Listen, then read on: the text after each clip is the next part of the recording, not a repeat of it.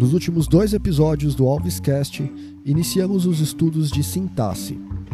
Estudamos os argumentos do verbo e vimos que esses argumentos exercem uma função sintática na oração. Até aqui, estudamos uma dessas funções, a que chamamos de sujeito da oração. Se você não ouviu os dois últimos episódios, pare, volte e os ouça com atenção, assim você não vai ficar perdido. Além deste termo, outros também acompanharam sua vida escolar até aqui, nem sempre com a clareza necessária. Lembra do objeto direto e do objeto indireto? Consegue defini-los? Pois bem, é isso que nós vamos relembrar hoje. Além disso, também entenderemos uma outra função, a de predicativo. Prepare a sua caneta, o seu papel e vamos lá. Quando você estudou o sujeito da oração, deve ter aprendido que uma oração é dividida entre sujeito e predicado. O sujeito nós já sabemos o que significa. É o termo que faz concordância com o verbo, lembra? O predicado é o que resta. O que você vai ouvir agora é a abertura do podcast Durma com essa, do jornal Nexo. Preste atenção nos verbos utilizados. A recomendação é para todo mundo. Quem puder deve ficar em casa para conter o avanço do novo coronavírus. É uma forma de se proteger e proteger outras pessoas do contágio. Mas para muitas mulheres, o ambiente doméstico oferece o oposto de segurança. Esse podcast faz um resumo das principais notícias do dia. Você pode ouvir no YouTube ou nos apps de sempre, da mesma forma que você ouve o Alvescast. Só procurar pelo nome Durma com essa. Ouça novamente a última oração dita pela jornalista. Para muitas mulheres, o ambiente doméstico oferece o oposto de segurança. O verbo é oferecer. E ele está no singular, oferece. Qual é o termo que concorda com o verbo? O ambiente doméstico. Ouça novamente, prestando atenção nisso. Para muitas mulheres, o ambiente doméstico oferece o oposto de segurança. Esse é o sujeito, portanto. Todo o resto oferece o oposto de segurança, é o que chamamos de predicado. Vamos definir informalmente para facilitar. Predicado é o que resta de uma oração se separarmos o sujeito. Lembre-se de que existem orações sem sujeito, como em choveu ontem o dia todo. Se não há sujeito, toda oração é o predicado. Dentro do predicado, os termos exercem outras funções sintáticas. São elas objeto direto, objeto indireto e adjuntos adverbiais. Hoje, nós vamos estudar as duas primeiras. Os adjuntos ficam para um próximo episódio. Então, vamos começar pelo objeto direto. O termo que exerce a função de objeto direto se liga ao verbo sem que haja uma outra palavra entre eles. Por isso, esse objeto é chamado de direto.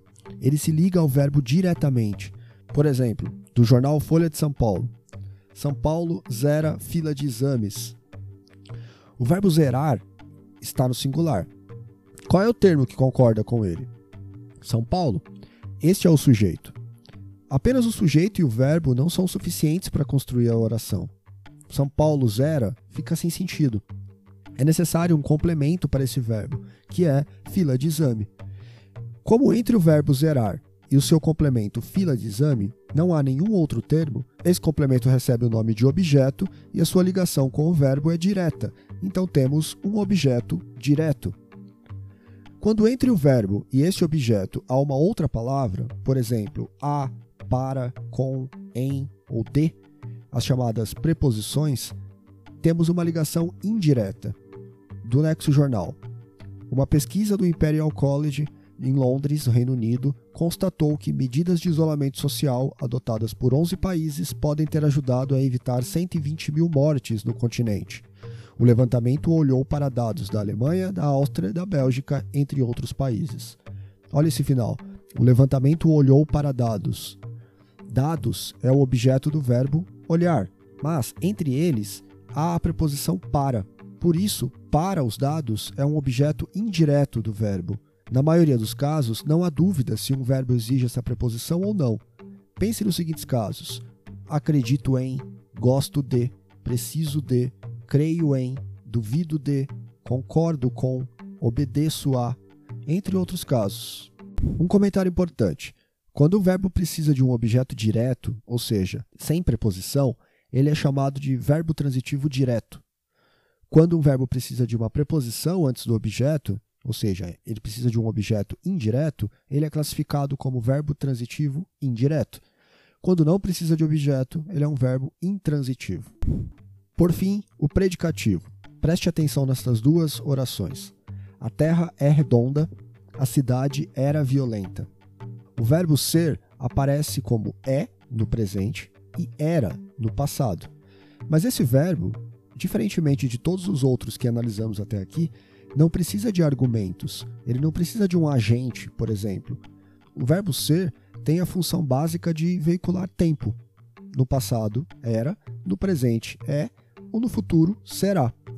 Então, na oração, esse verbo liga o sujeito a uma característica desse sujeito num determinado tempo, no presente, no passado ou no futuro. Olha só novamente a frase.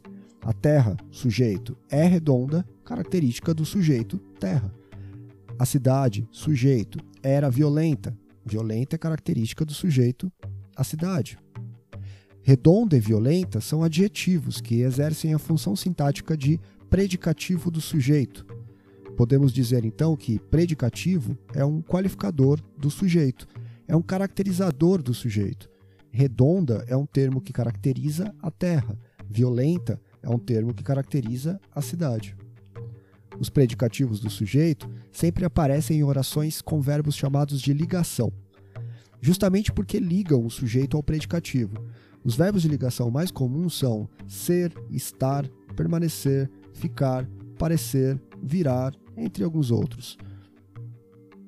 Resumindo, os objetos são os termos que complementam o sentido dos verbos. Eles podem se ligar ao verbo por preposição ou sem. Quando não há preposição, são chamados de objeto direto. Quando há preposição, como a, para, dem, em, com, são chamados de objeto indireto. Predicativo do sujeito é um termo que caracteriza aquele que exerce a função de sujeito, como no exemplo, a terra é redonda, em que o verbo só marca o tempo e serve para ligar a terra, que é o sujeito, a uma característica, ser redonda.